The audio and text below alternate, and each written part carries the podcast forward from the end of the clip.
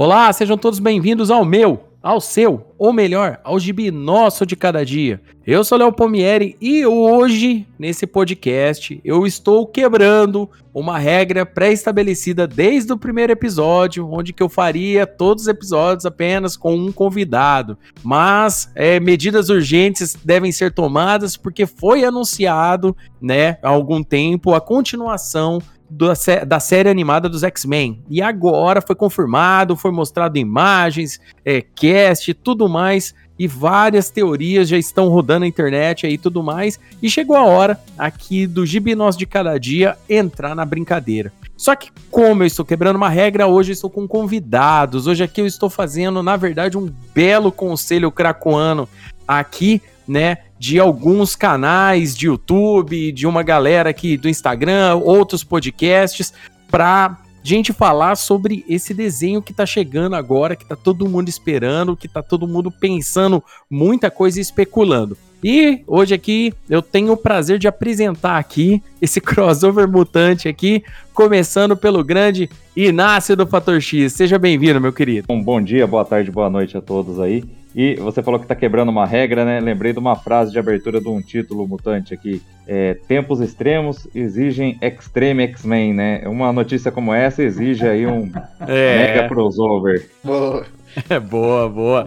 E retornando aqui no Gibi Nosso de Cada Dia, ele que já participou de dois episódios bacaníssimos aqui comigo, um cara que eu gosto demais, que tem um, um perfil no Instagram incrível que fala de quadrinhos e também tem um podcast muito bacana, o GNX Positivo. Gustavo, seja bem-vindo novamente, meu querido. Rapaz, eu não tenho nem roupa para estar tá aqui hoje, cara. É, podcast dessa envergadura, ainda mais na companhia desses feras aqui hoje, então eu só tenho a agradecer, Léo. Muito obrigado mesmo pelo convite. E finalizando esse conselho de hoje aqui, ele, né, que vocês conhecem, que quase todo dia tem vídeo dele no canal dele de YouTube, aquele cara de fã para fã que vai dentro da banca mostrar para você o que tá chegando, que lê o gibi já te faz um review, te entrega bonitinho uma curadoria tranquila supimpa e que adora os X-Men. Ele, Daniel do canal Poptopia. Seja bem-vindo, meu querido. Queridos amigos e outros nem tanto, né? Mas vamos aí falar de X-Men é sempre bom.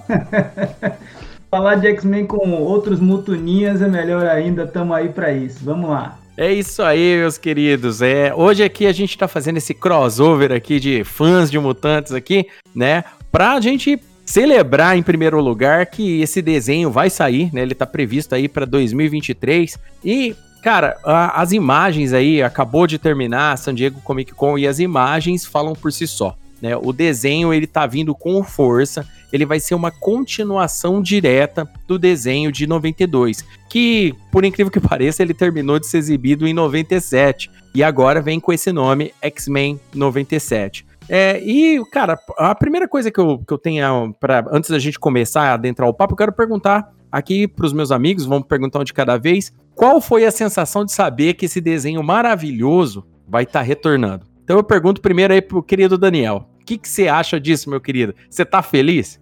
Deixa eu limpar até o pigarro da garganta para fazer um pronunciamento. Vai lá. Vocês sabem que o, o, meu, o, meu, o meu filho primogênito, por assim dizer, né? Ele, é, ele se chama Logan. Então eu vi assim nesse nesse revival da série clássica dos X-Men a oportunidade de passar adiante o legado, porque eu tinha exatamente 12 para 13 anos quando o desenho começou a passar na, na Rede Globo e a minha vida nunca mais foi a mesma né? Então, é, é, fatidicamente, esse ciclo parece estar se reiniciando para toda uma nova geração. E eu espero que seja exatamente isso, uma porta de entrada para muita gente chegar nos X-Men a partir do desenho, depois se interessar pelos quadrinhos, filmes e todas as mensagens que a franquia X possibilita a gente aprender ao longo da vida. Nossa, bem legal. Ó, o que você falou é importantíssimo. É um desenho para todas as idades, não é só para o cara que é das antigas. Esse desenho ele tá vindo para todo mundo, para pessoa nova chegar e conhecer, adentrar nesse mundo maravilhoso dos mutantes, as possibilidades. Quando a gente fala em X-Men, é muito tempo de história, né? Então tem, cara, até pode abranger várias fases. A gente vai especular pelas imagens hoje aqui que foram apresentadas na Comic Con, mas, cara, o, o céu é o limite quando se fala em mutantes. E você, meu querido Gustavo, como é que foi essa notícia desse revival, como bem, bem falado pelo Daniel? Rapaz, o, o, o, coração bateu até mais forte, viu? Porque, é, assim como muitos é, que estão nos ouvindo agora, eu fui um daqueles que foi introduzido ao universo dos X-Men por conta da série animada dos anos 90. Então, é, eu cresci ali nos anos 90 assistindo aquele desenho na TV Colosso. Então, era, sim, o meu desenho favorito. É, na época, eu nem sabia que existia gibi, quadrinhos, essas coisas, mas foi o meu primeiro contato com X-Men. Então essa série marcou demais a minha infância, assim. É, então é aquilo, o coração realmente bateu mais forte na hora que eu fiquei sabendo que eles iam continuar. É, tem um grande significado emocional para mim. É, pois é, né? É, é, boas lembranças, uma época legal de. Os gibis estavam bem divertidos. Cara, é, é, é tudo junto, né? Esse desenho ele culmina, ele fez história para muita gente.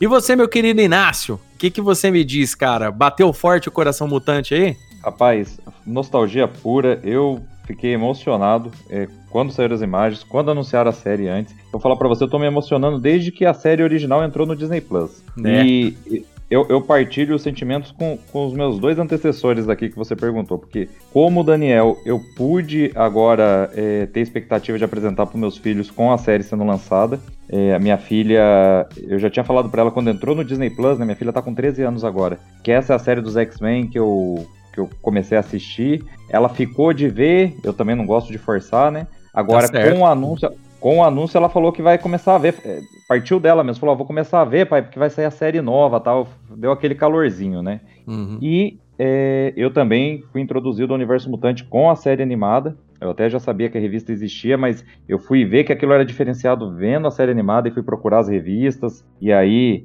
era aquela avalanche da Abril, né? Então, puxa, eu dei sorte pra caramba também aí de pegar é, não só a fase que estava saindo, né, mas poder pegar X-Men Classic, os outros materiais e tô, sou X-maníaco até hoje, né? Tá aí o canal, estamos aqui hoje no, no cast por conta disso, por conta dessa série aí. Ah, bacana. Bom, é, é, assim como vocês, né, é, eu já li a gibis quando saiu o desenho, né, dos X-Men, eu já conhecia a equipe, mas é, eu tive um impacto, porque eu vi o desenho antes dos quadrinhos do, com, com essa com, com a fase de Lee chegar aqui, né? Então, tipo, a galera não tava com esses uniformes do desenho ainda nos quadrinhos quando, quando chegou o desenho aqui. Mas é mesmo assim a gente gostava bastante e tudo mais. E o desenho, né, é, é, ele é um marco para mim, porque o desenho, é, e já falando é, um, um pouco sobre ele, ele adaptou de forma honesta grandes clássicos dos X-Men né? A saga da Fênix normal, a saga da Fênix negra, né? A saga de Proteus e, e outras, Aliança Falange, tudo, tudo isso daí foi bem adaptado no desenho. Não foi adaptado igual, por quê? Porque eles decidiram, de última hora, um, fizeram uma mescla, né, da equipe azul com a dourada da época, né, viram qual, qual, quais integrantes sairiam melhor ali na situação e bolaram o desenho né? É, existe um episódio aqui do Gibinós de Cada Dia só focado nesse desenho, tá, galera? Então, para quem não ouviu, recomendo que ouçam esse episódio. Lá a gente comete algumas gafes no, sobre algumas informações, né? É, mas fiquem tranquilos, é isso daí é depois é completamente procurando na internet. Tem, tem um ou outro erro, a gente fez no calor da emoção, acaba errando algum, algumas informações, tá bom? Mas é, recomendo que a galera ouça esse episódio. Então vamos lá. Foram cinco imagens divulgadas né, na San Diego Comic Con do desenho. Né? O desenho ele entra em 2023 e ele trouxe pra gente algumas novidades e algumas coisas que deixou tanta galera mais nova, que, que, que tá começando agora no mundo mutante, quanto a galera antiga muito contente com várias situações. Então, em primeiro lugar, a gente vai falar da, da, daquela imagem onde que tá a formação dos X-Men que vai constar no desenho tá? Isso provavelmente não é uma certeza, né? Com certeza durante o desenho vai acontecer mais coisa e tudo mais. Então, mediante a primeira imagem, a gente tem lá a Vampira, o Gambit, o Wolverine, a Jubileu, a gente tem o Ciclope, a Ororo, é, aparentemente com o penteado moicano dela, eu acho que ouvindo as nossas preces, todo mundo gosta da Ororo de moicano, a Jean e o Fera, né? Essa é a formação dos X-Men que foi divulgada lá. Eu creio que durante o desenho vai acontecer muito mais coisas, justamente pelo, pelas outras imagens. Então eu pergunto para vocês, meus amigos, em primeiro lugar, por essa imagem da formação que eles colocaram, O desenho, ele vai ter uma, uma melhor explicação de vários conceitos dos personagens, por quê? A quinta temporada termina com o Xavier indo pro espaço, e, e os X-Men ficando sem ele na Terra, né? Ficando lá sozinho. A mesma coisa, fazendo uma alusão no que acontece lá em 82 com os X-Men, né? O, o, Xavier vai embora também, depois de algumas fases ali com os nossos mutantes, Xavier também volta pro espaço e fica aí oito anos sem descer pra Terra. Nos quadrinhos ele fica quase quase oito anos sem aparecer novamente como líder dos X-Men. Eu pergunto para vocês, vocês acham que isso vai ajudar a trabalhar melhor relacionamentos dos personagens, é, aquelas feridas antigas com o Magneto, desconfiança? Vocês acham que esse tipo de plot vai ser colocado até o Magneto se re, realmente se estabelecer como líder dentro da equipe? Vamos lá, vamos começar com o Daniel. O que, que você acha? Olha, eu acho que vai ser um, um, um verdadeiro oásis para o cara que é fã da, fa da fase do, do auge ali da fase do Claremont, né? é bem esse momento aí que você falou. Acho que a gente vai ver muito, muito do amadurecimento dos personagens, porque a ausência do professor X é sinônimo de que já não são mais alunos, né? É, é, a, minha, a minha leitura é essa, e de que a partir de agora os X-Men vão ter um status mais ativo dentro é, é de, de, atuar como super-heróis menos como aprendizes, embora já, a gente já tinha visto bastante disso nas outras temporadas. Aqui eu acho que sim, o, o a tendência é que o Magneto se aproxime até para dar, dar espaço para os outros é, antagonistas, assim, o Sinistro, Clube do Inferno e tal. Mas ah, eu acho que o grande, o grande avanço que a gente vai ver é o amadurecimento desses personagens mesmo, sabe? Menos uma postura menos ingênua e até para dialogar com uma geração que mesmo tendo a mesma idade que a gente tinha quando viu o desenho original, já não tem a mesma ingenuidade que a gente tinha quando a gente assistiu lá atrás, né? uhum. né? Completa, eu concordo plenamente com você com relação a isso. E você, Inácio, o que, que você acha? Então, eu acho que vai ter um espaço para cada um deles, é, um espaço para a equipe andar com, a, com, as próprias pernas após a, a ausência do Xavier. É, sobre o Magneto, né, sobre a relação da equipe com o Magneto, eu tenho alguns palpites, mas eu queria falar na hora que a gente for comentar uma das outras imagens que foram divulgadas, que está um pouco mais, mais para frente aí na nossa conversa. Agora, eu tenho uma expectativa que, a exemplo do que foi é, um, uma temporada que já foi lançada né, na série original, em que a gente viu um arco paralelo do Xavier e do Magneto perdidos lá na Terra Selvagem, enquanto os X-Men iam se virando sem, sem o seu mentor, até no final da temporada todo mundo se encontrar, tem uma expectativa de que a gente veja alguns eventos importantes é, que vão estar acontecendo em Shiar após a partida hum, do. Bem lembrado. Porque, mesmo ele ficando ausente, não sendo o líder da equipe, em um momento ou outro o Claremont trazia de volta, né? E depois, mais perto aí, já é, dele trazer o Xavier de volta para a equipe mesmo, ficou mais claro tudo o que estava acontecendo e talvez, talvez isso tenha peso aí na série. Lembrando que agora tudo está sob o guarda-chuva da Marvel de, de, novo, né? Então tudo pode ser usado, inclusive aquela trama dos Skrulls é, e, e várias outras dessas coisas. Então eu tenho expectativa de que a gente veja um pouco disso também. Ah, legal. E você, Gustavão, o que, que você acha, meu rei? O que, que você por essa formação dos X-Men? Você acha que vai ter um trabalho melhor aí do pessoal trabalhando aquele passado da vilania do Magneto? É, como é que vai ser a aceitação do novo líder? Bom, é, eu acho que vai haver um pouco de rejeição, sim, do Magneto como líder ali, é, tal qual ocorreu um pouco nos quadrinhos, né? Porque quando o Xavier passou o bastão pro Magneto, principalmente para ele tomar conta dos novos mutantes, é, principalmente aqueles cinco X-Men originais, eles não concordaram muito, não, né? É, então, acho que o Magneto ele vai ter que se provar aí nessa primeira temporada, né? Ele vai ter que se provar digno de ser é, líder dos X-Men. Eu acho que com certeza vai rolar assim. Ah, bacana. Bom, é, eu concordo plenamente com vocês, né? Eu acho que vai ter, vamos, vamos ter muito, porque é assim como o Daniel falou, né? Os tempos são outros às vezes a, a inocência daquela época para o desenho que nós tínhamos para hoje talvez nem, nem colhe tanto. Talvez a galera queira de fato ter um pouco mais de profundidade no desenho. Há exemplos de desenhos aí incríveis como os Vingadores, os Heróis Mais Poderosos da Terra, é que eu acho que eles trabalharam muito bem a, a, a interação da equipe de uma forma muito menos fantasiosa e, e, um pouco mais humana, por mais que eles enfrentassem aí por mais que eles enfrentassem sempre muitos inimigos tal e tudo mais, eu acho que, que vai ter uma parte durante todas essas temporadas aí, durante o, o, o correr do desenho, onde que o Magneto vai estar tá inserido dentro dos X-Men, um trabalho bem legal é, de, de aceitação, é, bem como o, o nosso querido Gustavo falou, né? Os cinco X-Men originais não aceitam. Né? O Magneto tentou matar eles um monte de vez. É, é, bem complicado. Né? Eu lembro, inclusive, naquela parte de Massacre de Mutantes, onde que o, que o pessoal vê o, o Magneto entrando dentro do, do Clube do Inferno. E eles ficam todos é, bem, bem nervosos, sabe? Que eles ficam falando, cara, não é possível. Não é possível que o, o Magneto né, tá se aliando com nossos inimigos, sabe? Então eu acho que coisas desse tipo vão acontecer muito no desenho. Eu, eu, eu, eu, eu tava fazendo um, um, uma análise aqui, eu pensei assim, será que a gente não vai ver uma espécie de salto no tempo de narrativa assim? É, quando eles já mostram esse Magneto mais é, diferente, é o único que tem um visual diferente em relação, junto ali com a Tempestade, talvez, aos uhum. demais, talvez não seja uma ideia de que a gente vai ver um avanço no tempo em relação a, ao final da última temporada com essa nova fase. Porque assim, é, beleza, o professor deixa todo mundo junto, mas não significa que ali exatamente naquele momento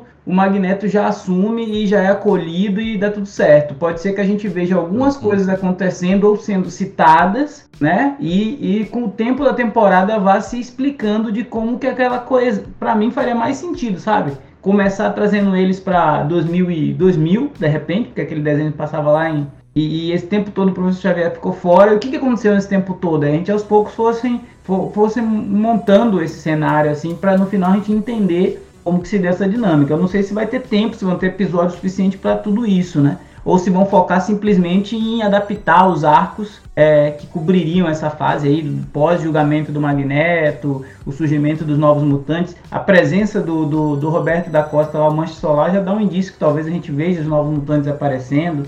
Enfim.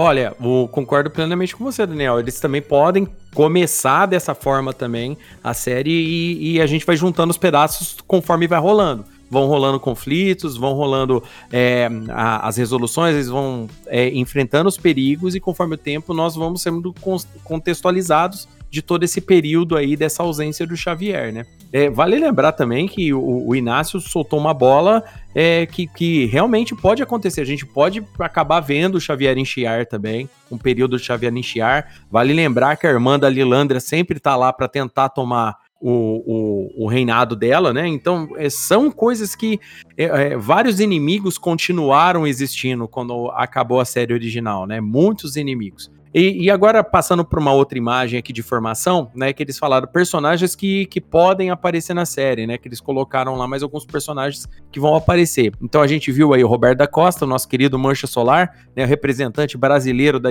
da da, da esfera mutante. É, a primeiro momento eu tava achando que era o Caliban, mas não, mas é o Morfo mesmo, né? Que ele não tem nariz, é o Morfo da, da época da Era do Apocalipse e tudo mais. Ali, só que com o uniforme dos X-Men ali. O nosso querido Cable, o Sr. Pochette, o Bispo, né? Ou Bishop em inglês, pra galera que, que lê só. Que, que não sabia que traduziram o nome dele aqui. O nosso querido Forge e o Noturno, cara. É, eu acho que de dessa imagem, o que mais me surpreendeu foi o Roberto da Costa e foi o Noturno. Por dois motivos. Em primeiro lugar, eu queria ver muito do Noturno. Eu acho que o Noturno é um, ele é um mutante que sintetiza muito do que é os X-Men. O Ciclope, ele pode até ser o símbolo da luta do Xavier, mas eu sempre achei que o, o Noturno fosse o que mais exemplifica tudo o que essa luta representa. E o Roberto da Costa tá uh, aqui, junto com, concordando com o nosso querido Daniel, eu também acho mesmo que uma introdução aos novos mutantes agora, né, porque a geração tem que continuar, o legado tem que ser passado para frente, seria muito interessante. E aí eu pergunto, querido Inácio, você concorda com isso? Mas eu concordo e vou dizer mais: os Novos Mutantes, por exemplo, poderiam ser muito mais bem aproveitados nessa série. Em que pese que é, depois que você tem primeiro um xodó, assim, né? Eu tive minha primeira experiência com os mutantes com essa série, com a versão original dela. Então a gente até tem uns preconceitos quando a gente vê outra, mas fazer uma pequena crítica a outra série que todo mundo gosta muito, que é aquela X-Men Evolution, uhum. que os novos mutantes lá, eu achei muito legal vê-los finalmente introduzidos é, em uma série animada mas não tinha o mesmo impacto, porque eles tinham a mesma idade dos X-Men daquele desenho. Uhum. E agora tem uma possibilidade de ser diferente, né? De ser muito mais parecido com o que foi pra gente a revista em quadrinhos. Eles realmente mais jovens, é, fazendo, fazendo aquele caminho. Ó, numa, e numa revista, perdão, e numa série animada que vai ter o Magneto cumprindo esse papel, que é o que eu tô julgando pelo uniforme, ao lado dos X-Men, olha que interessante, tem a relação dos Novos Mutantes com o Magneto também, né? Professor X uhum. no espaço, parece que está se delineando aquela fase que a gente falou agora há pouco no começo. Os outros personagens que estão aqui, né? Eu gosto pra caramba do Noturno. É, gostei na época do enfoque que foi dado a ele no, nos episódios que ele apareceu, né? É, uhum. É, ele no monastério lá, gostei bastante. Forge e o Bishop já apareceram, né? É, principalmente no arco do Dias de um Futuro Esquecido, o Cable também. Agora, o Morfo, vou falar para vocês, é, tem que ver a série, tem que ver como é que... Mas foi uma coisinha que me decepcionou, sabia? Eu gosto demais do Morfo original no desenho animado, do jeito que ele nos foi apresentado. E eles aproximaram a, a aparência dele, pelo menos aqui nessas imagens, é, da versão dele da Era do Apocalipse, que foi bem popular nos quadrinhos, que, de, que depois entrou para os exilados. Uhum. Mas, mas eu preferia uma das minhas grandes expectativas, inclusive, é que o Morph, que eu gostava tanto do desenho animado, é, voltasse, porque a gente viu que ele voltou dos mortos na série original, mas ele não ficou com os X-Men, né? Uhum. Foi um pouco um banho de água fria para quem gostava dele. E aí, agora que vai ter a oportunidade dele aparecer, eles aproximaram ele da aparência do Changeling. Espero que não mudem. É, a personalidade dos dois até parece, né? Porque o, o, o Morfo que a gente viu em Exilados, que a gente viu em que a gente viu em X-Men da Era do Apocalipse, era parecido com o Morfo do desenho, brincalhão, pregando uhum. peça. Os caras até diziam que ele não parecia, né, o, o Changeling, que era, que era a versão dele lá no Fator 3 e tal. Mas eu não, não gostei muito do visual dele, só espero é, espero que seja bobeira minha, né? A gente reclama às vezes do, é, do fã ser muito purista, tô eu aqui fazendo o mesmo, né? Agora, são personagens que prometem boas histórias, né? É, Bishop, uma, uma revisitação daquele futuro do Bishop dominado pelos sentinelas, né? Que era uma mistura do, do futuro dele com a X. Uhum. E o futuro de de um Futuro Esquecido dos quadrinhos. Mais do futuro do Cable, que nunca ficou é, todo delineado o que, que aconteceu no futuro do qual o Cable veio, né? Então, tem, tem, muitas histórias boas aqui que podem ser gestadas só da gente ver esses coadjuvantes, né? Que eles não estão na equipe, na equipe principal. Legal. E você, Gustavo? Vocês comentaram aí a respeito do Roberto da, da Costa, né, nosso querido Mancha Solar, Brazuca, é, e, e, uma possível aparição dos Novos Mutantes, né, para dar a, toda aquela relação com o Magneto, igual aconteceu nos quadrinhos, né, porque o Magneto tomou conta deles e tudo mais. É, se vocês lembrarem, na série original dos Novos Mutantes clássicos, é, apareceu no último episódio, é, no último episódio não, no penúltimo episódio da última temporada, se eu não me engano, apareceu o Míssil, né, o Sam, o Sam e, uhum. e fora ele, é, a Iliana tinha aparecido em um outro episódio, num episódio que aparece o Colossus. E aí, uhum. se vocês é, lembrarem, a Iliana era pequenininha, era uma Criança. criancinha. Então uhum. isso corrobora para a teoria aí do Daniel de que talvez tenha é, né, se passado alguns anos desde o final da, da última temporada. Então talvez possa rolar um pouco isso, porque se forem é, montar os novos mutantes, a Eliana teria que estar tá maior. Ou não, né? Ou eu tô falando besteira. Ou ela vai lá pro, pro limbo com o Belasco e passa é, sete anos no piscar de olhos, né? Então talvez eu, é, né? Mas é, uma, mas é uma hipótese. O que eu queria destacar é que antes só tinha aparecido o Sam mesmo e a Iliana criancinha, e agora aí tam, estamos com a expectativa de, de fato, ver os novos mutantes. E você, Dani, o que, que você acha disso daí, cara? Olha, eu acho que precisa estrear logo, cara. Precisa estrear logo, porque assim, tem criança chorando, tem velho arrancando os últimos fios de cabelo. É, é, eu acho que o, o, grande, o grande barato de você ter a conta-gotas essas novidades é que, assim, há mais ou menos um ano e meio, dois anos atrás, a gente viu algumas imagens do que seria um projeto de adaptação da fase do Jonathan Hickman para animação. Uhum. E, e, o Inácio vai lembrar bem da euforia que foi na internet, nos fóruns, nos grupos, da possibilidade daquilo ser. Só que assim, é, é, não existe ainda a maturidade na, na, na fanbase dos X-Men para a gente pular de, de, do zero, que é não ter nada adaptado fielmente dos personagens, para uma adaptação do que o Hickman está fazendo, fez, está fazendo para a gente está aqui no Brasil, né, acompanhando pela Panini. É, é, é, é, então seria muito extremo sair da, do zero para aquilo, Porém, com essa é, é, proposta que a gente está vendo de, de, de, reapresentar os personagens, reintroduzir alguns conceitos, brincar com essa questão do distanciamento do tempo e, e aos poucos ir inserindo. Porque, por exemplo, se a gente está falando dos novos mutantes, é possível que a gente fale do Limbo, é possível que a gente fale de Inferno, de Madeleine uhum. Pryor, clone de Jean Grey, a origem do Cable. Tem várias coisas que podem ser explicadas nesse ato aí. Aí sim a gente prepara o terreno para adaptar coisas mais recentes, coisas mais é, é, contemporâneas e que tenha a, a, a oportunidade de, de, de, pegar um público já mais preparado. Então, assim, por mais ansioso que a gente esteja, eu acho que o caminho é esse mesmo, re requentar algo que deu muito certo, mas ir aos poucos adaptando para um, um, público um pouquinho mais diferente do que aquele lá atrás. E, e, eu acho que o caminho vai ser esse. A gente vê muita coisa com aquela roupagem, mas já com a linguagem mais de agora, sabe? É, eu, uma coisa que eu penso quando, quando, quando vocês falam isso é que é o seguinte, eles já adaptaram, né, pra galera que assistiu as cinco temporadas de desenho, eles já adaptaram muita coisa da fase Claremont. Tem muita coisa adaptada ali. Tem tem bastante, ah, tem um ou outro arco mais antigão do, dos X-Men. Por exemplo, a primeira missão dos X-Men, né, a primeira, na verdade, a primeira missão contra o Magneto dos X-Men foi readaptada no desenho, mas já com uma versão mais antiga do uma com a versão recente da equipe na época, né, que é aquele o terceiro episódio da série, se não me engano.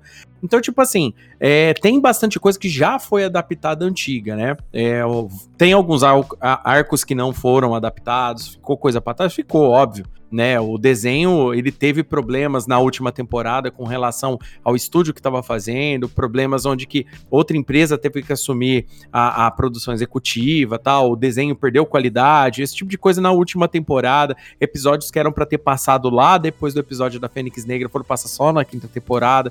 Teve vários problemas. Só que agora eles estão retornando não só com os dubladores originais, como grande parte da equipe criativa original para trazer o desenho, ou seja, pessoas que gostam dos X-Men. Nisso daí eu concordo plenamente com o Daniel. Seria interessante eles, ok, pegar ali ó, sagas que não foram feitas, pega alguma parada ali, mas com o tempo já se adaptando aos novos tempos, já colocando os X-Men dentro do status quo atual. Por quê? Porque vai, isso vai trazer leitores para os quadrinhos. E para eles, obviamente, não é lucro ficar trazendo só leitores das fases clássicas leitores das fases atuais também. Então, e, e, até então, logo logo, daqui um bom tempo, vai, vai acabar estreando é, essas equipes no, no cinema e o pessoal vai querer algum tipo de identificação também. Por quê? Porque o desenho está saindo primeiro. Então, nesse, nesse, nesse esquema, por exemplo, eu concordo plenamente com o Daniel.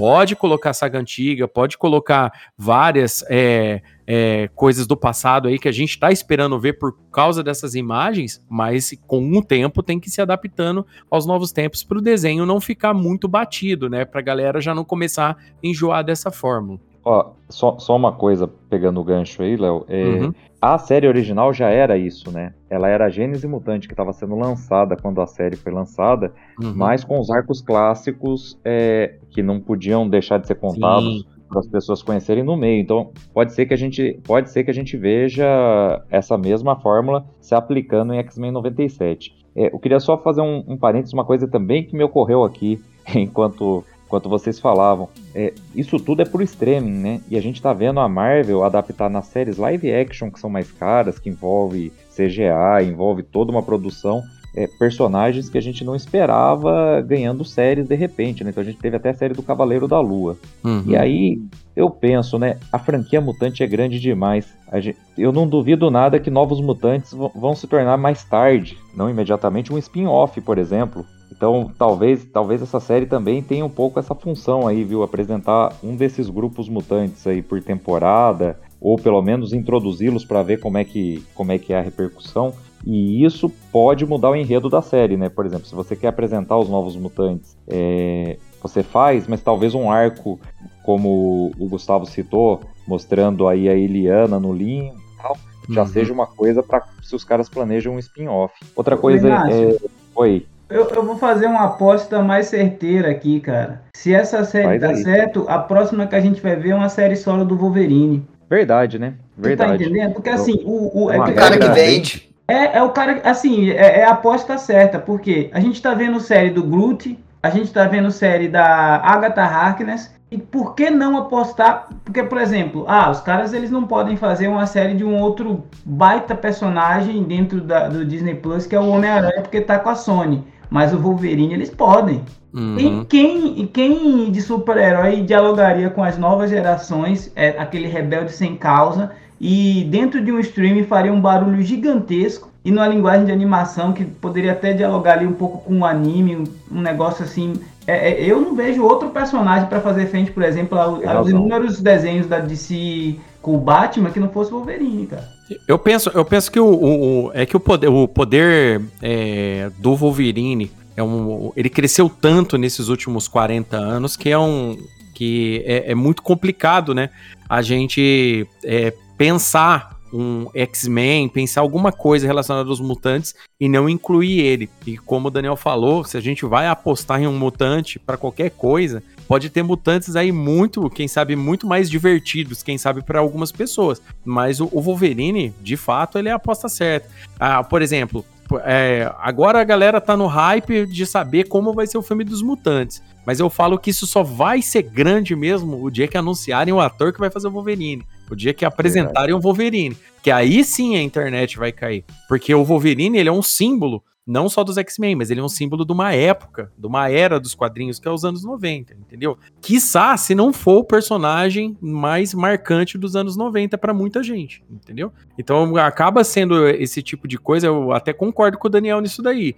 Mas eu também não dispenso que a, quando a gente fala em Disney, a gente fala em dinheiro. E o tanto que os caras podem esmiuçar, porque assim, quando a gente traz os novos mutantes pra, pra fora, e concordando também aí, o Inácio citou o X-Men Evolution. É um desenho muito bacana, velho, da hora pra caramba, mas o que que fazia os novos mutantes ser tão interessantes? Eles serem adolescentes, eles estarem num tempo diferente da, da equipe original dos X-Men, que eram adolescentes naquela época, mas com as histórias mais batidas, roteiros é, do, do Stan Lee, uma parada mais kirbiana, sabe? Então a galera achava um pouco muito rebuscado isso. Então, quando a gente lia Novos Mutantes, e principalmente arcos importantíssimos, como o do Legião, quando ele aparece, o arco do, do, do, do urso amaldiçoado, do, do, urso demoníaco, por exemplo, a, a própria parte é, pré-inferno, a, a Dani Monstar se tornando Valkyrie, esse tipo de coisa fazia os Novos Mutantes ser uma equipe muito interessante. E, e mais uma vez, lá vai eu reclamar de novo com a Panini. A Panini, em vez de republicar os Novos Mutantes junto, porque tem uns 4, 5 arcos que vai precisar dos X-Men junto com os Novos Mutantes nesse período, não, não tô nem falando da saga, estou falando de arco pequeno. Aquele arco do Clube do Inferno tentando recrutar os Novos Mutantes pela primeira vez, é um arco junto com os X-Men. Precisa da equipe. Então, tipo assim, isso daí seria muito legal agora, com essa liberdade, eles trabalharem também. Né? Os novos mutantes, no meu ponto de vista, tem espaço para aparecer no desenho. Eu acho que, que acrescenta o desenho, como o desenho mostrava vários episódios isolados. Tipo, tem um episódio só do Wolverine indo pro Japão depois dele perder a cabeça. Cara, não tem problema, pode mostrar um episódio normal, pode fazer um arco, dois, três episódios aí só da Iliana indo pro limbo, seria muito louco, cara. É o tipo de arco que é legal, por exemplo, eles podem trazer a Kit Pride, não apareceu nas imagens, mas quem sabe a gente finalmente tem a Kit Pride no desenho, quem sabe mais adulta, né? Eu acho que o desenho ele tem muita coisa aí, entendeu? Que, ele, que eles podem, umas searas aí que eles podem é, passear mais, sabe? É... Eu acho uma coisa legal que, que para nós comentarmos aqui é o seguinte: é, normalmente, quando se fala em adaptação em animação, é, normalmente a, regra geral é, é fazer um roteiro original né? É, uhum. Pelo menos do, de alguns que, que, que eu observo. É, esse, ele tem um roteiro original, mas ele, igual você mesmo já falou, Léo, ele foi muito, muito baseado é, no, no, roteiro dos quadrinhos. Então eles pegaram exatamente o que estava lá nos quadrinhos e jogaram para tela. Só que eles foram fazendo aquelas pequenas adaptações, porque como era uma outra equipe, né? Ah, nossa, eles adaptaram a saga da Fênix Negra, mas a equipe era diferente, nem tinha o, uhum. Gambit, o, o Gambit lá naquela época. Então eles fizeram essas pequenas adaptações, mas era um roteiro puro quadrinho, né? É, era direto dos quadrinhos. Eu acho isso muito legal, porque, né, ao mesmo tempo que é um roteiro original, é e não é, né?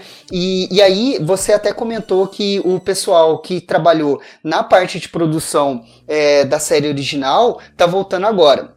Até li é, o seguinte: é, o, aquele casal de roteiristas, o Eric e a Julia Leward, eles foram convidados para ser consultores agora. Uhum. E não só os dois, não só essa dupla, como também o diretor Larry Hudson, é, ah, que foi o, o, diretor da série. Então, esses três, eles vão estar tá atuando ali é, como consultores. Então, e isso me anima muito é, em pensar que, de fato, eles vão realmente poder beber na fonte dos quadrinhos. E não, sabe, é, os quadrinhos são muito, muito ricos, né? O que eu quero dizer. Nossa, cara, verdade. O, concordo com você, o, o Gustavo. É, de fato, é, eu, tinha, eu não tinha visto todas essas outras informações que você trouxe aí. É até bacana você tra trazer aqui pra gente. Eu tinha só lido que tava voltando a galera da equipe original, mas eu não sabia dos detalhes. Muito obrigado você passar isso aqui pra gente. Então, tipo assim, eu acho que o desenho ele foi muito honesto nisso, né? Vale lembrar que esse período, anos 90 lá, ainda tinha muito. O, para quem. A, a dublagem nacional ajudou muito o desenho, tá? É, quem assistir ele em inglês, vai ver, tipo, interpretações do tipo, oh my god, sabe? Umas paradas muito forçadonas, assim, sabe? E, e os dubladores nacionais aqui, mais uma vez, dando um show de interpretação, melhorando muito mais essa parte do desenho. Não sei Saudades agora, Bardavi. Né, saudades do Isaac Bardavi, saudoso. Bom, é, passando para frente aqui na pauta, agora a gente vai falar aqui é, eles mostraram duas imagens de vilões, né, pra gente, né? Uma delas é os nossos queridos sentinelas, né? Os, os robôs matadores de mutantes e depois matadores da população lá no futuro também, né? E uma imagem aqui com os vilões, cara. É, e, e, tipo assim, aqui tem não tem vilão, por, dependendo muito da fase, né? Dos quadrinhos. Mas aqui a gente vê o Sebastian Shaw, a gente vê a Emma Frost, que era do Clube do Inferno, a gente vê o nosso o Senhor Sinistro, né? O nosso odioso Senhor Sinistro, a Valerie Cooper, né? Que eu acho que, para mim, Leonardo foi, foi a melhor adição dessa história. E a gente vê a Calisto, né? Antes de eu falar, passar para vocês, eu gostaria de dizer para vocês: a, a, tá a Calisto aqui e tá sabendo que o, o Magneto vai estar tá voltando pro para os X-Men como líderes aqui nesse, nesse caso, acaba me, me, me remetendo a, a, a, algumas sagas. Por exemplo, Massacre de Mutantes, que não foi feito da forma. não foi adaptado o um, um massacre de uma forma bem assim, né? Na verdade, tem um ataquezinho lá, mas eu não sei se, se eles vão ter coragem de adaptar uma coisa tão violenta. Então, pera, eu vou passar agora aqui para vocês para a gente comentar sobre isso. Eu vou começar agora com o Gustavo. Gustavo, vendo esses vilões, tá? É, e essa galera, tipo Larry Cooper, Calisto, o que, que você espera desses vilões? Tem algum arco em específico? Você consegue aí fazer uma aposta do que pode estar tá acontecendo com esses vilões icônicos dos X-Men nesse período? Cara, eu vou concordar com você, viu? É, olhando para o sinistro aí, é, é, eu, eu penso um pouco em Massacre de Mutantes. Uhum. sabe? Eu acho que é uma coisa que, que poderia rolar ali. É, essa imagem com sentinelas, se eu não me engano, foi de uma cena que foi é, exibida lá na Comic Con, porque nós não temos trailer ainda, mas pro pessoal que tava lá, eles exibiram uma cena que eram os heróis é, lutando contra as sentinelas. Então, eu acho que é, essa imagem que rolou aí era dessa cena. Uhum. Mas é, eu, eu espero. Nossa, tem tanta coisa, né? De, tem tanta uhum. saga legal que fica até meio difícil falar assim. Uhum. É, tanta coisa bacana que nós gostaríamos de ver. É, e Massacre de Mutantes, com certeza, é uma delas, né? Dava até para fazer aquela jogada com o, o Gambit. Demais. Essa é a minha aposta. Bacana. E você, Dani? O que, que você acha que vai que vamos ter aí com esses vilões aqui? Eu, eu tenho quase certeza que a gente vai ver mais, mais personagens do que essas imagens podem nos proporcionar de, de, de projetar, né? Uhum. É, é, é, provável que assim, se a gente vai ver o Sentinela, mas ao mesmo tempo estamos brincando com o futuro, trazendo Cable e Bispo para a cena, é, o Nimrod é um nome que vai aparecer de novo Uhum. E olhe lá se a gente não já vê alguma citação, algo como, como o, o Bastion, a Operação Tolerância Zero. Uhum. É, eu não sei não se a gente não vai ver algo nessa linha aí. Na, você acha que eu tô viajando demais? eu, eu acho que não e vou dizer mais. Eu, eu tô, tô viajando até mais longe aqui, tô pensando em que arcos que eles poderiam adaptar com todos esses personagens. Porque a Valerie Cooper, é, ela, ela poderia introduzir várias coisas. O Sinistro, vocês me corrijam aí, eu lembro dele no episódio de Aliança Falange, é, fora aquela aparição, aparição, original dele com os maus elementos e a trama do Morfo e tal.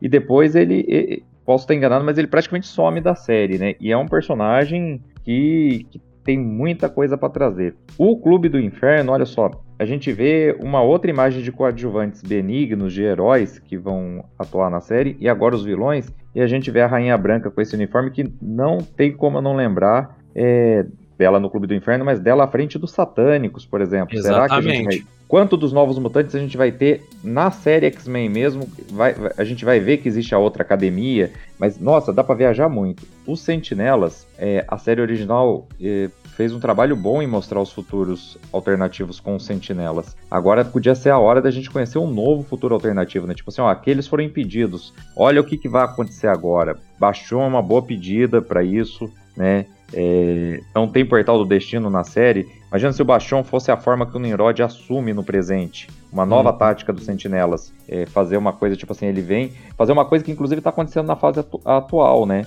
Vem alguém do futuro para começar a preparar a defesa da humanidade, né? É, que na cabeça deles é a defesa da humanidade, porque eles acham que os mutantes vão acabar com os humanos. E são todos, nessa imagem, são todos personagens que a gente viu é, na série original, mas que não foram. É...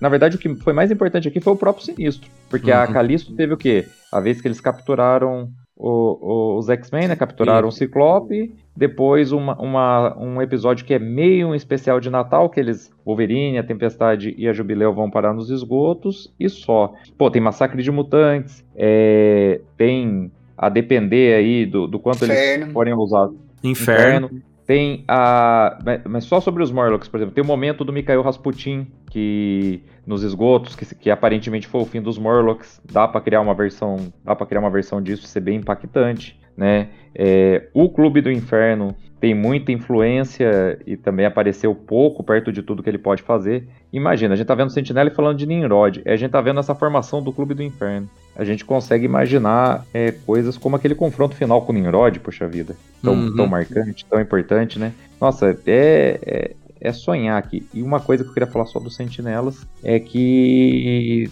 senador Kelly presidente, né? Pois também, é. Também uma, poss uma, uma possibilidade de, de, uma ligação disso. Eu lembro do. Ou de um arco tipo Fim do Sonho, porque o Xavier fala, ó, Kelly presidente, será que é o começo de uma coisa melhor para nós, né? Lá na quinta temporada. Já que tá liberado o fã ficar.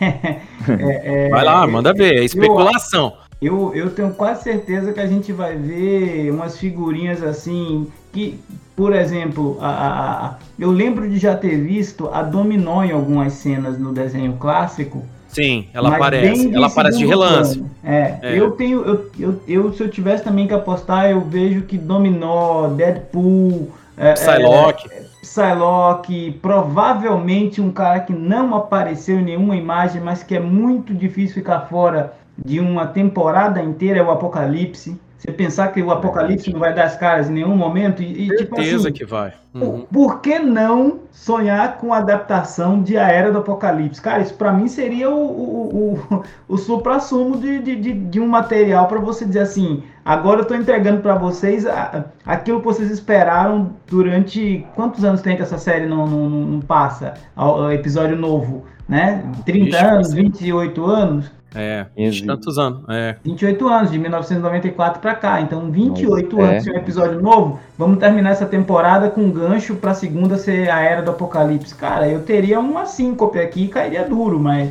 vamos aguardar. é, ó, o, o Dani, uma coisa que é muito importante falar é que a Era do Apocalipse no Gibi foi influenciado por dois episódios, né? Que é o Valor de um Homem, né? A Era do Apocalipse Parte 1 e Parte 2, que foram que influenciaram a criação da Era do Apocalipse nos quadrinhos. E é o lá e, onde e o é... e o Cable, inclusive, tem uma treta com o Senhor Sinistro, né? Que ele tá juntando um monte de gente a, a, a, a serviço do Apocalipse, não é isso? Não é esse? Não, não, o Valor de um Homem, na verdade, é aquela onde que o Fitzroy volta pro passado para matar ah, o sim. Okay. E aí, e aí tá, aí tem, tá vindo o Bispo e a irmã dele tentando impedir, e ao mesmo tempo ele tá trazendo junto com ele o, o Wolverine, Wolverine e a Tempestade, que são amantes nesse futuro distópico Sim. aí. Cara, é muito bom, cara. Tipo assim, é, é uma coisa muito louca. Eu, eu sou um fã de Era do Apocalipse, confesso, gosto demais. Deve ser provavelmente a minha segunda saga mutante que eu mais gosto com o pezinho na primeira, assim, quase empurrando o primeiro lugar para lá. Mas, cara, eu gostaria muito de ver a adaptação não só pela, pelo, pelo design dos personagens e tal, mas pela história em si. Né, e a chance de agora eles retrabalharem os roteiros para tirar certas incongruências, porque assim, algumas sagas adaptadas no desenho, tá? Umas duas ou três sagas adaptadas no desenho são melhores no desenho do que nos quadrinhos tá? Pra galera aí que, que gosta de ler quadrinho, que assistiu o desenho. Por quê? Porque a narrativa muda, né? A narrativa muda, acaba ficando mais fluida, às vezes eles tiram uma barriga daqui, uma barriga dali. Falando em vilões, né, agora comentando aqui o que eu, que eu acho relacionado a, todos, a tudo isso, por ter a Valéria Cooper aqui, a gente pode ter duas fases distintas. A primeira fase a gente pode ter a, o, a, a Força Federal, né, comandada pela Mística, com o Blob, Blob, Pyro, todo esse pessoal aí trabalhando pro governo, né, em troca de anistia. E depois, uma saga que a gente não viu, mas quem sabe aí, a saga da Ilha Muir, após esse período, a Valerie Cooper dada como morta, a Mística assume o lugar da Valerie Cooper e a, começa a manipular tudo por fora também, sabe? Então, tipo assim, é, são plots que podem vir a acontecer na adaptação pelas imagens que a gente está vendo aqui. Com relação a sentinelas, nossa, tem trocentas sagas com sentinelas, né? É, geralmente a gente gosta mais futurista, por quê? Porque lá no futuro quer dizer que o negócio desgringolou e os sentinelas estão pondo para quebrar mesmo. Mas eu gostaria muito, assim como o Inácio citou, a luta, né? Onde que os X-Men e o Clube do Inferno tem que se unir para enfrentar o Nimrod, que eu acho que é muito louco essa fase aí. Se não me engano, esse, esse volume é desenhado ainda pelo Romitinha, né? Nos anos 80, né? Se não me engano. É ele que, que desenha. E, e, esse período aí, a gente tá falando de Novos Mutantes, a gente tem aquele período, por exemplo, a, a, a Rachel, né, aparecer dessa vez, por exemplo, melhor, né, ter uma adaptação melhor da Rachel, da Rachel Summers, quem sabe, Entendeu? Gente, mas olha só, é, dessa imagem dos vilões, quem garante que essa Valerie Cooper aí já não é a mística? Entende? Exatamente. Foi o que é, o Daniel falou, pode ter é, passado o tempo. É, a, quem garante que a Cavi já não é a mística. E, e aí, olhando para Valerie Cooper, na, é, junto ali com os vilões, é, olhando para a Tempestade com o Moicano, olhando para o Forge, eu já penso naquela edição que a Tempestade perde os poderes né? Nossa, e que, que foi bem, bem emblemático. Foi na, na fase que ela tava de moicano. Que ela dá um pau no Ciclope. Nossa! Não, bem pensado. Pode, pode acontecer sim. Realmente, é, é, essas imagens é pra gente viajar muito, porque elas podem remeter a muitas coisas, né? Eu tava tentando analisar é, os uniformes. A, que época do Clube do Inferno é essa? O problema é que eles usaram essa roupa durante muito tempo, né? Uhum. É, mas, ó, a gente falou do Nimrod, essa possibilidade da Valerie Cooper, é, na verdade, ser a mística ia ser muito legal. Uhum. Nossa, se eles, se eles, imagina eles fazerem uma temporada de Valerie Cooper pra gente perceber que é a mística só, só no final, né? E, e ter uma virada com isso. Mas essa ideia me remeteu a outra, que também, de novo, o, Daniel mesmo já pediu licença para fanficar aqui, mais uma que não tem nem nas imagens, mas inimigos que a gente poderia ver, hein? Os carniceiros. Imagina. Eles apareceram muito pouco. Tipo assim, eles aparecem, eu acho que só naquele episódio da Lady Letal lá com, com, com o do é. alienígena lá dentro do, da, e, da nave alienígena. Se não me engano. Sim, então, eu acho que é só nesse também. E não só isso, a gente estava falando da, da, ligação aqui do Clube do Inferno quando ele se juntou com os X-Men para enfrentar o Nimrod, mas uma coisa que fez é, o Clube do Inferno ficar de cabelo em pé nos anos 90 foi quando o Donald Pierce começou a atacar os próprios, o próprio Clube do Inferno, quando ele começa a se vingar de todos os mutantes. Ele ataca ah, tá. Frost, tudo mais, e é parte da loucura dele que leva ele a matar a Sina na Ilha Muir que leva ele a, a, fazer muita coisa até chegar aos upstarts e, e, acabarem com ele. Então. Não, tem, tem o um detalhe também, o, o, o, só te interrompendo um pouco, Inácio. A gente pode ver introduções de caras como o Shinobi, por exemplo, aquela treta Sim. dele com o Fitzroy, entendeu? Isso tudo daí vai, cara, dá pra. O negócio só, só aumenta. Não, é, eles podem, eles podem fazer. É, eles podem apresentar essas imagens pra gente quando a temporada é, começar a exibir os episódios, a gente vê que eles estão virando tudo de, de cabeça para baixo e com base no que aconteceu nos quadrinhos, porque foi uma virada, né? De uhum. repente, uhum. Sebastian estava supostamente morto, o Clube do Inferno estava acuado a ponto de pedir ajuda para os X-Men.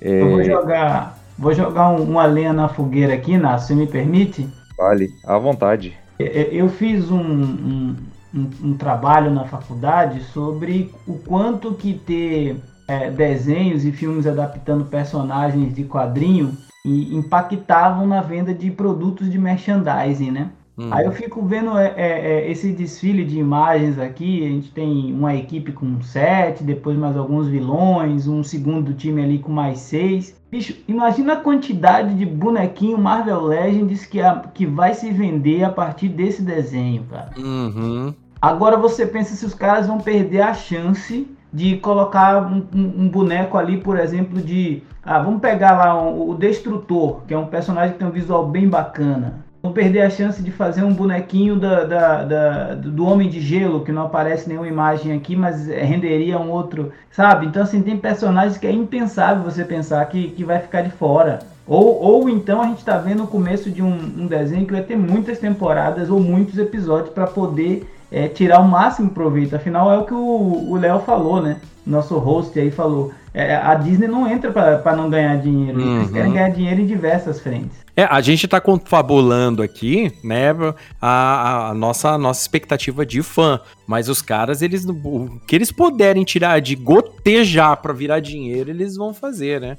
Esse, esse detalhe, outro, outro vilão também que não tá aí na imagem, mas eu queria ver dessa vez o conflito, queria muito. Nossa. Aí Agora, agora os caras falam, pô, lá vai o Leonardo enfiar maluco do Rob Life aí, né? Mas, cara, eu comp... cara, mas, cara. Mais comp... pochete? É mais pochetes, é. Ó, conflito. Ah, ó, a galera já falou até do Bastion aqui, o conflito tá de boa. mas, ó. Libertação com... mutante. É, então, a frente de libertação mutante, cara, tem muito mutante ali. Agora. Já que a gente falou também desses, desse, desse, por exemplo, dos novos mutantes tal e tudo mais, cara, tem, tem muita coisa, tem vários plots legais que dá para se fazer ali, né? Por exemplo, o próprio X Factor ter, quem sabe, aí uma palhinha, entendeu? Trabalharem melhor aí, é, pegando na vibe que ele tem um episódio com o X Factor da, da fase do Peter David no, no desenho, um episódio, só que aquele episódio do Homem de Gelo, inclusive, é um episódio muito sem noção, né? Porque o Destrutor e o, e o Ciclope conversam, mas nenhum fala, ô, oh, você é meu irmão e tal, né? É um negócio muito assim, aquele, aquele episódio ficou bem zoado. Mas o seria bacana ver isso aí também. Por isso que eu falo, algumas algumas é, algumas adaptações eles vão ter que fazer pelas equipes, entendeu? Só que eu creio que eles vão fazer de uma forma tão fluida e sem barriga que talvez vai ter, quem sabe algumas sagas vão até ficar melhores, né? A gente sabe que eu tenho vontade de que esse desenho tenha várias temporadas, sabe? Tipo assim, pro e corra o tempo melhor no desenho. Tipo assim, que a Jubileu fique um pouco mais velha. Eu queria ver essas coisas no desenho. O, o, o nosso querido Gustavo aí comentou da, da Tempestade Sem Poderes. Cara, é uma fase incrível a Tempestade Sem Poderes. É uma, é uma, é uma, uma fase de descobrimento, entendeu? O poder mutante é, tá, tá, tá lá adormecido dentro dela. É um período onde que ela passa a olhar para ela como mulher, olhar para ela como pessoa, né?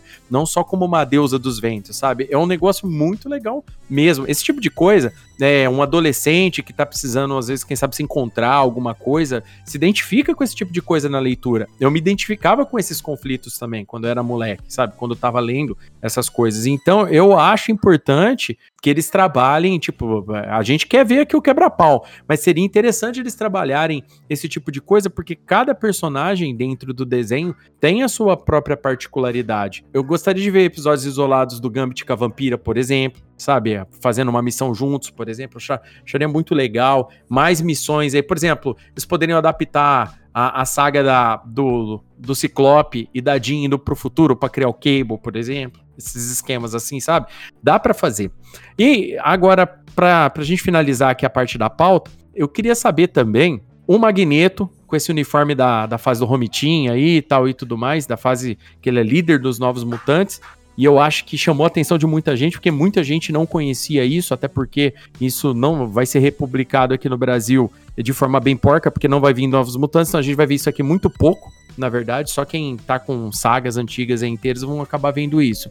Eu quero saber de vocês, então vou começar aqui com o Daniel. O que, que você acha do Magneto nesse uniforme? O que, que a gente pode esperar do nosso querido Magnus? Rapaz, eu, eu, eu vou na contramão do, das expectativas. Eu acho que vai ser um flashback, uma cena bem ampassando. Vai ser um negócio assim, durante um tempo o Magneto esteve entre nós e liderou ali, e participou e ajudou a organizar os novos mutantes e pum, caiu fora. Eu acho que não é algo que vai ser fio condutor da temporada, não. Ah, legal. Você acha que não vai. Então, então você, tô, você acredita que vai ser uma parada mais no flashback mesmo, igual você citou no começo do cast? Olha, Léo, depois de 10 anos vendo produções do, do Marvel Studios, a gente começa a ficar macaco velho com assim, personagem que é colocado em trailer e depois some, ou personagem que não tá no é. trailer e personagem que tá. Você não tá errado, não. É. Então, assim, eu, eu vou pela, por essa teoria de que entregaram fácil demais o Magneto como líder, e tá todo mundo falando nisso, que o Magneto, que é líder, que emenda ali com a ida do professor Xavier e tal. Não existe uma regra que diz que eles são obrigados a seguir o que está nos gibis. Entendi. Então eu tenho essa impressão de que a gente pode estar tá, tá sendo vítima de uma pegadinha. Espero que não. Talvez seria bom ver esse desenvolvimento aí mas eu não ficaria surpreso se fosse só um, um revival ali, uma, alguém lembrando, ou o próprio Magneto é, contextualizando e mostrando aquela cena e de repente ele já nem tá mais aliado com, com os X-Men. Bacana. E você, Gustavão, o que, que você acha, meu querido? É, tem muita gente que acha esse uniforme do, do Magneto cafona. Eu discordo, eu gosto bastante, eu acho Pô, ele é irado. é foda pra caramba. É, mas tem gente que acha cafona pra caramba. É, eu gosto, vem direto lá da Uncanny X-Men 200, né, é, no traço do Romitinha, aquela famosa edição do julgamento do Magneto. E a última vez que essa edição saiu aqui no Brasil foi na convenção histórica Marvel da Panini, é, dos X-Men número 5. E agora tá para sair aí, né, nessa saga dos X-Men, né? Vai, vai republicar de novo. É, mas eu gosto bastante sim. É, e eu queria fazer, comentar só uma coisa. É, vocês estavam falando agora há pouco que. É, ah, nossa, eu espero ver o, a Era do Apocalipse. Olha, eu acho muito difícil, viu? Porque, é, se eu não me engano, eu vi num site que parece que seriam 10 episódios só a primeira temporada. Eles confirmaram já a segunda temporada, mas por ser curtinho, é, eu, eu, acho muito difícil eles fazerem uma coisa do tipo a Era do Apocalipse, porque é uma saga que vira tudo de ponta cabeça. Então, uhum. inverte, é, é, personagem que era é, herói, depois virou vilão e muda o visual e não sei o que. Eu acho que agora a Marvel vai estar tá mais preocupada a, a, Disney vai estar tá mais preocupada em estabelecer os X-Men, é, fixar é, quem é quem, quem é o mocinho, quem não é, quais são os poderes. Então acho que uma saga para virar tudo de cabeça para baixo eu acho mais difícil agora. Ah, bacana, tranquilo. E, e, você espera muito desse Magneto aí também? Você tá, você tá com, com boas expectativas? Sim, sim, é, com, com certeza. O, mas é, é, a, a, expectativa é a mãe da decepção, então.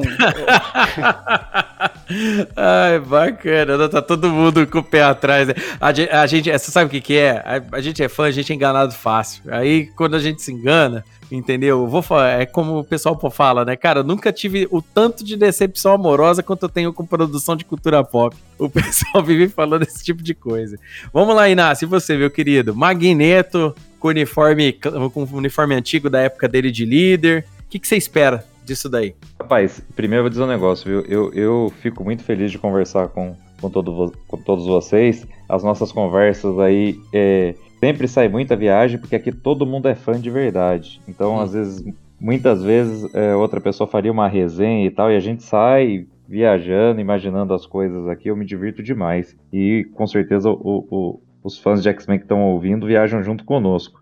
Mas por que, que eu estou falando tudo isso? É, além de ser porque eu fico muito feliz de participar, eu vou na contramão, vou na contramão aí do Daniel. Eu tô é, mais parecido com o Gustavo, inclusive ele já me preparou para me decepcionar, mas eu tô na expectativa de ver de ver Magneto do lado dos X-Men, porque eu acho que a outra temporada, a outra temporada, não, a outra série, é, tem que ver como a Disney vai usar esse enfoque. Eu acho que o fato da série estar tá lá disponível, né, o streaming torna tudo mais fácil. A série original tá lá disponível para a pessoa meio que consultá-la. Uhum. Essa chama X-Men 97, a continuação direta, o, o ano é, em que a, a última temporada parou, entendeu? Então, por que eu tô dizendo tudo isso? A gente já teve muito de Magneto vilão, a gente já viu ele lutando ao lado de Xavier. Beleza, não era uma redenção, os dois foram obrigados, estavam sem poderes é, na Terra Selvagem. Tivemos a quinta temporada é, com os dois se aproximando novamente. Então, eu acho que tá no momento de Magneto herói pelo menos um tempo, pelo menos até a próxima grande ruptura aí, né? E vou torcer para ser isso. E como tem novos mutantes, tem outras coisas remetendo à fase em que o Magneto esteve com os X-Men, é, eu, eu tendo a acreditar, eu Gustavo já me convenceu a me preparar para minha decepção aí, mas tendo a acreditar que a gente vai ver um bocado dessa fase.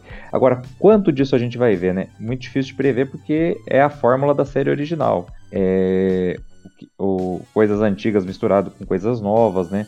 O Daniel falou já há uns três quadros atrás aqui do cast aqui, né, que a gente foi dividindo por imagens, da expectativa que a gente criou com as imagens de X-Men, a série animada, mostrando alusões a Krakoa era na verdade uma série, uma minissérie que ia sair, né? A continuação de X-Men 92, que é meio que o universo da série animada em quadrinhos. Então a gente vive se decepcionando, a gente vive, vive esperando coisas é, aí e, e, eles não confirmam. Mas eu tô empolgado com isso eu tô querendo ver um, um, bocado de coisas que eu já citei dessa fase é, nos quadrinhos adaptada para essa temporada, para as próximas temporadas, e algumas delas dependem da participação do Magneto ao lado dos mutantes. Né? É claro, tudo pode ser adaptado, é, virado de cabeça para baixo, isso não quer dizer que vai ser ruim. Uhum. Vou dar um exemplo só aqui. Eu adoro a história Dias de um Futuro Esquecido original, do quadrinho. Adoro. Uma das melhores histórias. Não tá no top 10 do canal, porque as outras, às vezes, tem mais a ver com o momento que eu li as histórias, mas adoro aquela história. É, e adoro a versão animada. Mesmo com tudo que ela torceu, com tudo que ela juntou, trouxe Bishop para aquele futuro, é, misturou todo mundo. Eu adoro. Inclusive, eu gosto do filme que a Fox fez de um Futuro Esquecido, mas eu acho que a adaptação do desenho é uma adaptação até melhor, por exemplo. Uhum. Inclusive, vários arcos que estão no desenho eu acho que são melhores do que a, a, versão que foi colocada em filme, mesmo quando eu gosto do filme. Então, para mim não vai ter problema os caras fazerem salada. Se eles fizerem a salada direito, eu acho que eles acertaram bastante na, nas cinco temporadas de X-Men, mesmo a quinta tendo todos aqueles percalços. Você olha isso, ó, tem coisa que. É, você que eu acho que disse isso, tem coisa que ficou melhor a versão em desenho animado. Uhum. Né? É, não, não, digo que ficou melhor, mas é muito boa a adaptação de Aliança Falange e é bem curtinha. É, tudo que você precisa mesmo da, é, da, do, do, que aconteceu no quadrinho tá ali naquele desenho. É simplificado, tem os personagens, tem gente que a gente não espera se juntando. Então, eu, é, eu acho que a gente não vai ver a fase que a gente leu lá no quadrinho Magneto ao lado dos X-Men, no lugar do Xavier, diretor da escola é, e tudo. Mas que a gente vai ver elementos disso, vai. Acho que a gente pode sonhar um pouco aí. Né? Afinal, se a gente não sonha, a gente não acorda também depois, né? Mas é, é, eu, eu, eu, tô com, eu tô com essa expectativa, vamos torcer. Aquele uniforme do Magneto, só uma coisa, é, o Daniel falou e o Gustavo falou da possibilidade é, concordou com ele na possibilidade de ter um salto no tempo, né? Então, ah, a gente vê eles um pouco mais velhos, por isso que a Tempestade está com um visual diferente. Se saltar o tempo, aí beleza. Aquela cena do Magneto pode ser um flashback, eles podem contar que depois da quinta temporada juntou durante um tempo, mas não deu certo, o Magneto voltou para seus velhos métodos. É, mas eu, eu acho que não. Eu, eu acho que não é à toa que é X-Men 97, acho que vai começar da onde parou mesmo, né? Agora, posso garantir isso, né? Nenhum de nós pode aqui. É são as nossas expectativas sempre aí. É, mas é aquela coisa, né? O, o, o legal disso tudo, né? É que essas imagens, elas são, assim, cara, é um, um leque de possibilidades né? A gente está falando, e isso que a gente está contando, tá contando que eles vão ter o mesmo cuidado que tiveram com a série de 92. Porque pode mudar tudo. A Disney pode, sei lá, bolar uma outra estratégia de marketing, colocou os personagens aí, mas eles podem fazer outras histórias, não tão calcadas nos quadrinhos, mas com roteiros diferenciados, roteiros originais, entendeu? Tem, pode acontecer de tudo né? É, como, como a gente disse, eu também gostaria muito de ver um período dele como líder, não, não dos X-Men em si, mas dos Novos Mutantes eu acharia bacana, né? Tipo, a Tempestade líder de campo dos X-Men, né? Com, com o Ciclope aí eu não sei, eu não sei como é que vai ser a, a dinâmica da liderança aí. Eu gostaria da Tempestade líder um bom período de, de diga-se de passagem, porque eu acho que a liderança dela fez muita diferença nos anos 80 para eles podem eles podem decidir quem vai liderar no tapa. Nós todos não. sabemos quem que vai ganhar. Não ó é bem lembrado. A, a, eles podem decidir na porradaria igual foi no, no, nos quadrinhos cara. Entendeu? Isso daí seria muito legal cara. Seria bem bacana de se ver né? E ia deixar a nerdaiada, os caras mais reaça tudo cabreiro, né? Porque, pô, a mulher ganhou, mas é, ganhou, cara, ela é foda, cara. Tempestade é fera pra cacete. Mas, cara, eu, eu queria agradecer vocês, gente, porque assim, é, eu, se eu pudesse, a gente ia ficar aqui a noite inteira conversando de X-Men, vocês sabem. Porque eu, tem, tem, a gente é fã, como o Inácio diz, nós gostamos, a gente quer ver quer do bom e do melhor para esse desenho. A gente quer que traga mais leitores para os X-Men, a gente quer um bom tratamento é, da, da, da Marvel para os X-Men no cinema, a gente quer, quer tudo, a gente quer bonequinho a preço é, bacana de, dessa fase aí que venha. Mas é aquela coisa, né? Infelizmente o cast hoje vai ter que ficar por aqui, né? Para não ficar é, um pouco muito demorado aí pro ouvinte. Mas eu acho que o ouvinte entendeu mais ou menos o que a gente quis passar hoje né, nessa, nesse nosso conselho mutante que a gente fez aqui hoje, nesse primeiro crossover mutante.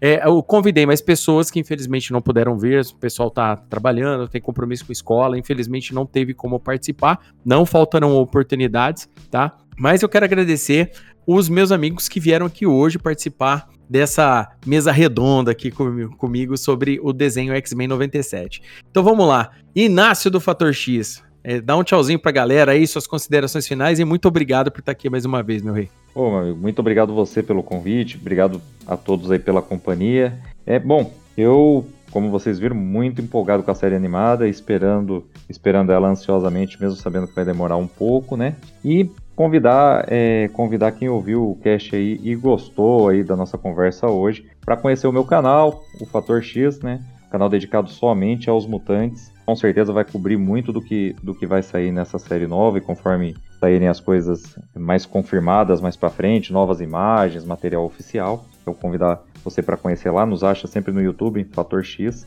é, no Facebook em Fator X Marvel, no Instagram em Fator X Marvel 616, mas é isso, pesquisou Fator X, provavelmente vai aparecer um material nosso lá.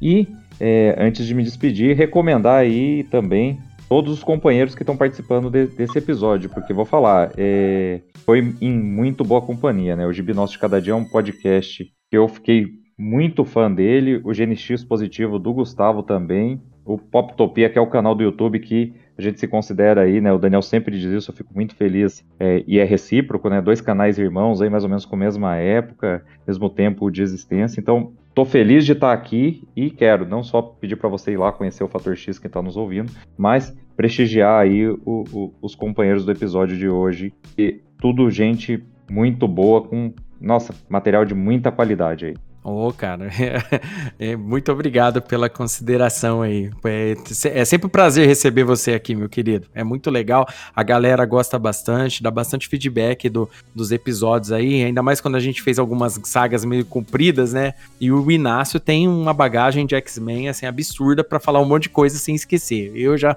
eu já esqueço um monte de coisa às vezes. Eu posso às vezes eu acabei de ler o negócio já passa uma ou outra coisa. Então vamos lá. Eu gostaria de agradecer também aqui meu querido Gustavo do Quadrinhos com X, né, meu querido, mais uma vez, valeu você estar tá vindo aqui. E aí, deixa a consideração final pra galera, onde que a galera encontra você, Gustavo?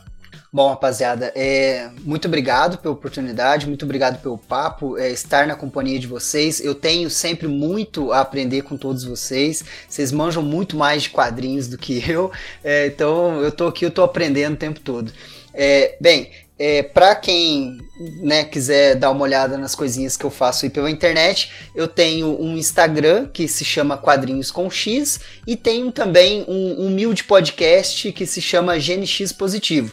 É, o pessoal que todos que estão gravando aqui hoje já participaram lá do, do GNX Positivo podcast. É, na semana passada, inclusive, o Daniel é, esteve lá conosco. Então fica aí o convite para vocês, é, para, né, lá, estamos sempre falando sobre quadrinhos. Muito obrigado. É bacana, GNX positivo, galera. Ouçam, é muito bacana. Já foi Mário Luiz Barroso, Von Deus é carteirinha lá. O Von Deus é outro que tem que vir aqui, que a galera sempre pede para mim trazer. Eu vou trazer o Von Deus aqui para bater papo de gibi também, uma hora. E, e, cara, recomendo. Quadrinhos com X fala de um monte de coisa lá no Instagram também, vocês vão gostar bastante. Perfil assim, ó, super passo para vocês seguirem. Recomendo totalmente. E agora para finalizar aí, meu querido Daniel do canal Poptopia né, um camarada aqui que já, já virou parceiro nosso aqui, tá sempre trocando ideia aí, a gente dá boas risadas na internet afora falando de gibi, não só de X-Men, mas a gente fala de DC, fala de um monte de coisa aí também. E eu, eu gosto sempre de estar recomendando Daniel porque é de fã pra fã, cara. O Daniel é aquele cara que, que é o teu brother, vizinho teu que vai falar de gibi para você, cara. Esse é o cara, é, é, o canal feito de coração mesmo. Então vamos lá, Daniel. Mais obrigado mais uma vez que você tá vindo aqui e deixa aí pra galera onde que te encontra. Bom, o, o canal Poptopia é, é o lugar para o gibizeiro raiz, né? É, é, lá eu não, eu não tenho critério, eu não tenho a disciplina que o Inácio tem de focar em, em um núcleo só, apesar de favorito de longe assim para mim são os X-Men mas eu acabo falando de tudo que é gibi que cai na minha mão. Então você vai achar Sandman, você vai achar DC, você vai achar Batman, Image, também vai achar muita coisa autoral, nacional, talvez nem, nem tanta coisa quanto eu gostaria, mas alguma coisa que eu consigo. E, e a gente está aí nisso, de, de visitar banca, de tentar fortalecer a cena, de dar janela para conteúdos cada vez mais diversos, porque eu acho que é importante a gente explorar também novas frentes nessa, nessa indústria da nona arte. Eu gosto muito e sou defensor do quadrinho de super-herói. Saibam que